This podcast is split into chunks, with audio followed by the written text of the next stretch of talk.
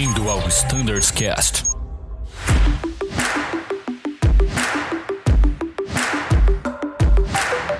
Fala pessoal, sejam muito bem-vindos. Eu sou o Danilo, este é o Standards Cast do A320, continuação, parte 2 do episódio sobre a RST Charlie. Eu tô aqui com o Edson Scrignoli e o Vidoto. Fala aí, pessoal. Fala aí, pessoal, tudo bem? É, estamos aqui de volta para continuar nosso bate-papo e passo a bola agora para o Edson. Olá pessoal, tudo bom? É muito legal a gente dar continuidade nesse bate-papo e tenho certeza que tem vários assuntos aí que são pertinentes ao nosso treinamento, ao 320. Tenho certeza que vocês vão adorar o material. Maravilha, então sem delongas, direto ao ponto, vamos lá. Vocês já viram falar de Joseph Klimber? Vocês lembram daquela? Sim. Mas a vida é uma caixinha de surpresas. Aí, o famoso.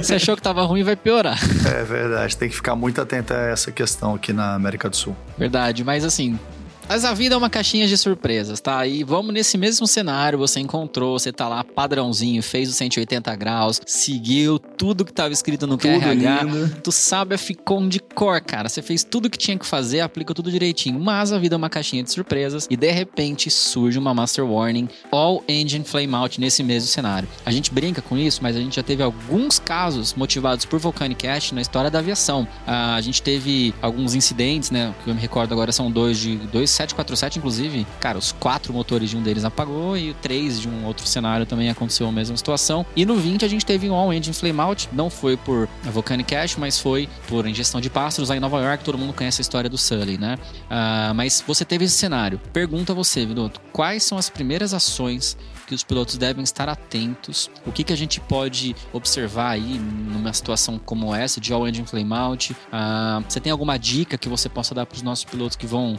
realizar a RST Charlie? É muito bacana comentar nesse assunto, né? É, como você falou, né? A gente acha que, na verdade, é um Armagedon, mas é uma situação que pode... Já foi encontrada, na verdade, na vida real, né? Uhum. O Volcanic Ash que leva à perda total dos motores, independente se você tem dois, três ou quatro, né? No caso do 747, o cara, né, chegaram a perder os quatro motores. É, a sorte que tinha altitude para isso, etc. Se tivesse oito motores, eles vão perder os oito. Essa é a exa- situação. Não todos importa o número de motores que você tem. cinza vulcânica, exatamente. É verdade. Exatamente.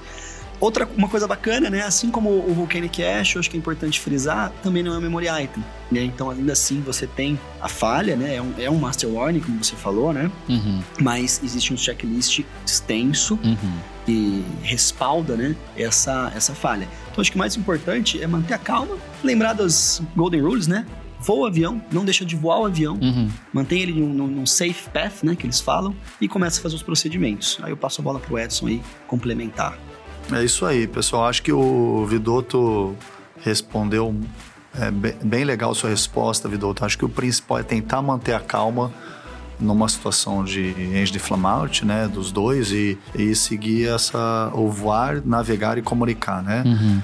É, tá voando, tá navegando, comunicou, fazer o checklist apropriado. Então, no final do nosso QRH, nós temos um checklist para emergency landing all engine failure. Né? Então, realizar esse procedimento, esse procedimento ele é lido, então ele tem uma, uma série de itens para ser realizado, que eu não vou ficar é, discutindo um por um aqui, obviamente, que é um procedimento lido Sim. mas tentar realizar com o máximo possível de calma, né? E o que me chama atenção, no momento oportuno, no checklist, abaixo de 500 pés, ele, caso não, não esses motores não religuem, né? Que o procedimento é tentar, se possível, religar o motor. Caso esse motor não religue, com 500 pés AGL, tem alguns uh, callouts específicos para o impacto que estão previstos no nosso FCAP. Então, no FCAP, a- a- o PM ele faz o call-out em português e depois em inglês. Então ele vai falar impacto, impacto, brace for impact, brace for impact. Então isso, no caso do checklist, chegar nessa condição de realmente ter, é, infelizmente, é, ocorrer o caso de, de dar necessidade do impacto com o solo, né? Legal. A expectativa é que algum motor religue e a gente não precisa é, entrar nessa condição, né? Bacana, bacana demais. Essa informação do Emergency Landing ao Engine Failure que você falou tá no QRH, tá na capa do QRH, né? Pra fácil acesso, né? Ele, ele tá na, Atrás- na, atrás, né? na contracapa, no verso dele. Bacana. Então é de fácil acesso, não precisa ir lá pro índice, abriu, encontrou. É uma informação de acesso rápido. É assim também lá no 30. Bacana, show de bola. E, bem, acho que vocês querem completar alguma coisa sobre esse cenário? Só reforçando realmente o que o Edson também já pontuou, né? É difícil falar, né? Acho que a, gente aqui nunca se encontrou numa situação dessa. Imagino que seja muito, muito complicado, mas manter a calma, voo avião, né? Os casos que a gente tem de do engine failure no, no, próprio Airbus, né? Que foi um caso do 20 famoso em Nova York. Uhum. Tem um na Rússia, né? Um 321. Uhum. Se você pegar os dois relatórios, os pilotos nunca, em momento nenhum, deixaram de voar o avião. É isso. E isso foi, assim, a chave realmente para conseguir o sucesso, né? Entre aspas, mas o sucesso da, do fim da, da, da, falha deles, né? Mesmo eles não tendo conseguido reacionar os motores. Parece algo simples, né? A gente aprende lá na primeira hora de voo, cara, mas a gente vai estar tá com 50 mil horas Exato. de voo nas costas, um dia aí, vivendo até 200 anos de idade, mas isso não vai mudar. Voa o avião. Bom, é isso aí. E depois a gente vai tomar as ações. É, e a gente tem que estar tá sempre preparado para o inesperado, né? Então, é então é uma situação que realmente historicamente aconteceu algumas vezes. Esses dois que vocês comentaram, acho que são os, mais famosos aí, mas é um ponto de atenção para a gente mesmo.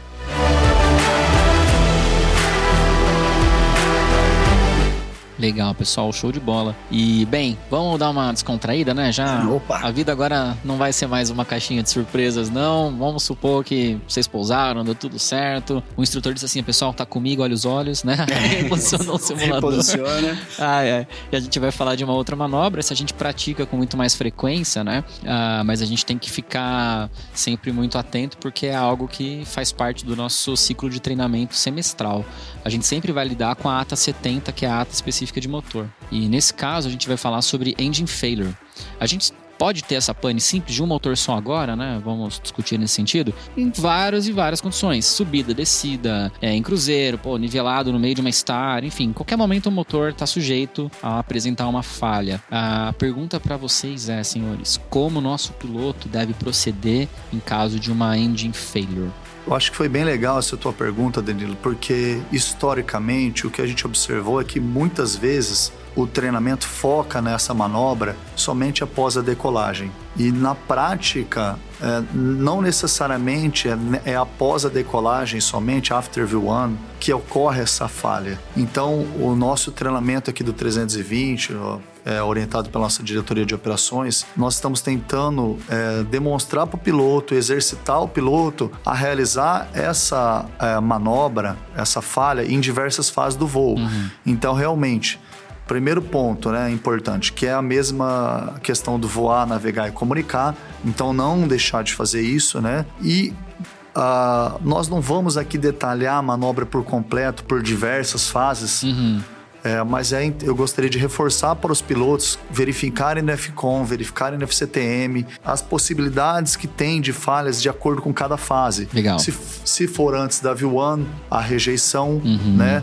Se for após a V1, se for antes de reduzir o motor, se for após a redução de após o avião já iniciando a aceleração, uhum. se for na subida, se for em cruzeiro, então é muito importante que o piloto entenda essas diferenças, essas uh, diferenças fases do voo aí para o monomotor. E o que eu recomendo bastante no FCTM tem um capítulo Airbus Operational Philosophy que ele detalha essas diferenças. Além disso, a própria Airbus tem também um site dela que é o airbus-in.com, uhum. que tem alguns vídeos detalhando essas diversas fases para a ocorrência do monomotor. Vou parecer um youtuber agora, mas vou deixar esse link aqui na descrição do episódio para vocês acessem lá depois, procurem. É, realmente tem muita informação de qualidade, é uma informação oficial do fabricante. Oficial, exato. Importante dizer isso. Serve com um norte ali pra gente, né? Um guia de estudos. A gente sai às vezes muito padronizado até por conta do briefing, né? A gente pega o briefing, a gente pensa numa uma situação de falha de motor ali após a V1, né? Aí tem todo aquele detalhamento do que fazer. É válido porque talvez seja a situação mais crítica, está mais perto do chão, sujo e com pouca energia, ou mínimo de energia para sair do chão. Mas é importante ressaltar que a falha de motor pode acontecer numa aceleração. E aí a gente precisa consultar o que o manual diz e aquilo que a gente está falando, e eu acho que é a maior lição, talvez, de hoje: voo ou avião. Show de bola, pessoal. Muito bom. Ah, algo mais sobre esse assunto, chefe? Não, eu acho que da minha parte é isso. É um assunto que daria para conversar bastante, porque tem vários tópicos em vários casos, mas eu acho que o objetivo é o piloto trazer esses tópicos já uh, estudados, já preparados para a gente debater no briefing Boa. e tentar fazer com que tenha um ganho de, de qualidade de treinamento para tanto para o instrutor quanto para o piloto que está sendo treinado. Pô, fantástico. Algo mais? E doutor? Não, é isso aí. Acho que completou legal.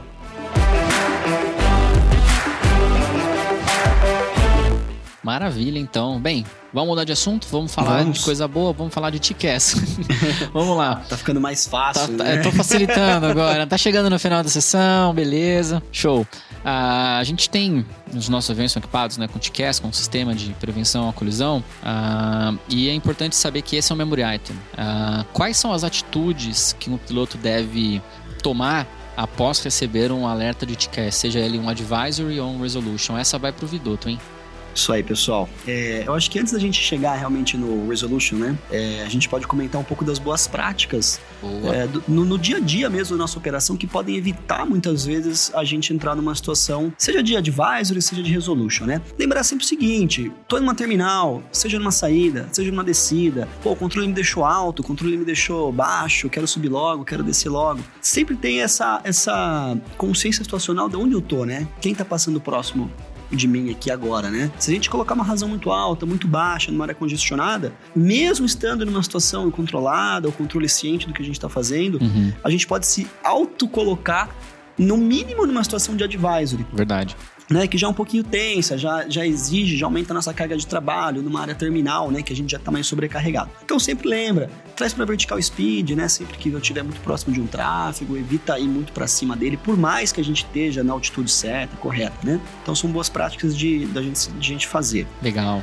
Fazendo isso, né, aplicando todas essas técnicas, ainda assim me coloquei numa situação, ou, né, ou fui colocado em uma situação realmente onde eu tive um advisory, né? É, lembrar o seguinte: o Airbus nem todos têm o sistema automático do TCAS, né? Isso é um sistema opcional. Uhum. Nossa frota a gente está acostumado com isso? Eu brinco, a gente está mal acostumado com isso. Mas a primeira coisa é, deu advisory, o sistema ele já me fala.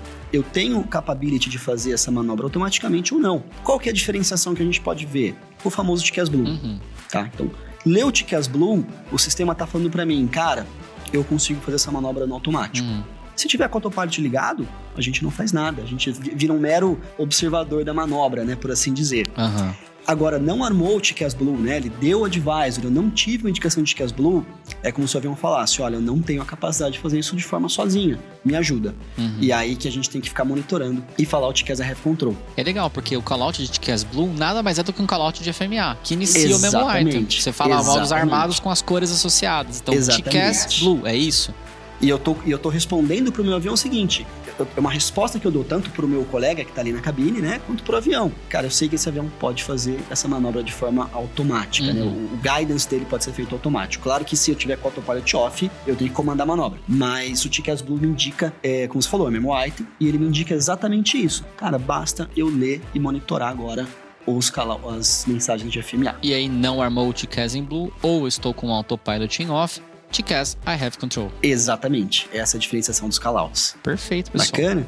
Vai seguir a manobra, ele vai mandar a gente subir, descer, ou aumentar a subida, aumentar a descida. Ele sempre reverte a manobra para o modo básico, né, de vertical speed. E a pessoa, o pessoal tem muito medo, né? Pô, mas vertical speed para baixo ou para cima? E sempre vai ser targeting, né? Então sempre vai ser é, mirando a altitude que está no altitude selector. Aham. Então, se eu tô com uma altitude selector acima da que eu estou, ele me entrega em vertical speed plus 1000 feet, né? Aham. Então, mais mil pés. Uhum. Se o FCU tiver pra, se o altitude selector estiver para baixo, ele me entrega menos mil O pés. objetivo dele é retornar à última autorização. Aonde ele estava, exatamente. É o que estava lá indicado na janela né, de altitude. Eu acho muito, oh, desculpa, é, acho muito importante frisar o papel do pilot monitoring, né? Uhum. E, de novo, né? A gente está muito acostumado com todo esse automatismo e quando a gente se coloca numa situação de espectador, a gente realmente fica um pouco passivo, né? Uhum. Então lembrar, o pilot monitoring é muito importante, né?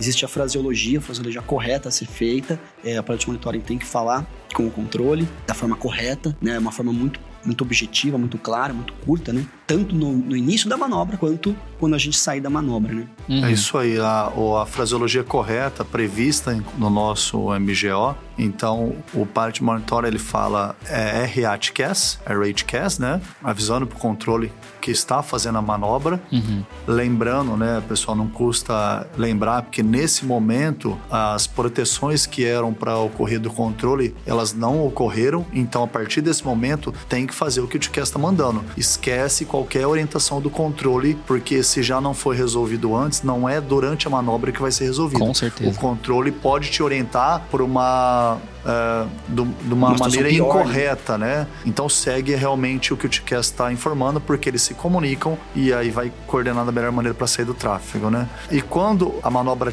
para finalizar a manobra, também vem um call-out do PM que é Clear of Conflicts. Então é interessante relembrar disso aí e, e conforme o Vidotto falou brilhantemente, ele já te coloca numa posição para retornar para uma condição segura de voo. Lembrando, né, pessoal, é importante também, posterior à manobra, relatar isso também, fazer o, o report pro safety, né, fazer um AQP sobre essa condição que ocorreu, assim como as outras manobras também, né? A gente acabou não comentando, mas lembrar de relatar ah, em qualquer manobra que é relacionado com o safety, fazer o relatório para que dê andamento em processo de melhoria da nossa empresa, né? Com certeza. E uma coisa que eu acho interessante também de se fazer, complementando, né? É, poxa, tem gente lá atrás, né? Então eu fiz Exato. uma wind shear, vai ser uma manobra provavelmente diferente. Meu comissário com certeza vai entender que aconteceu alguma coisa diferente. Um TCAS, por exemplo, vai ser uma manobra visando a segurança, mas não custa nada a gente pensar naqueles quatro Cs, né? Quem sabe eu tenha que falar com a comissária, quem sabe um speech para o meu cliente possa ser muito apropriado, né? Para explicar um pouquinho na, na maneira que o, que o cliente esteja ciente, dentro do possível, de como a situação se, se desenrolou, né? Eu acho bem válido. O controle você já vai falar, obviamente, e justamente o reporte para a companhia. No 20 vocês têm aquele botão de DFDR Event? Temos. Sim, é importante É também válido. clicar nele para já deixar salvo, né, o que naquele ponto aconteceu algum evento, então era um dos itens que a gente gostaria de reforçar.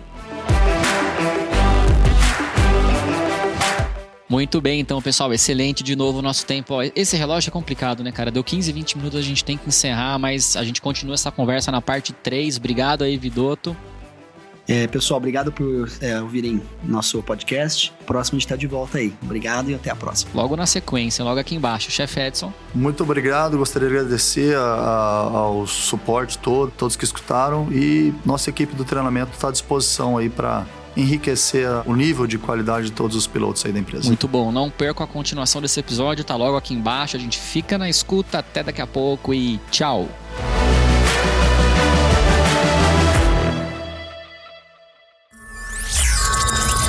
Azul 4033 ao 2. Azul 5201? Azul 4033. Você ouviu ao Standards Cast.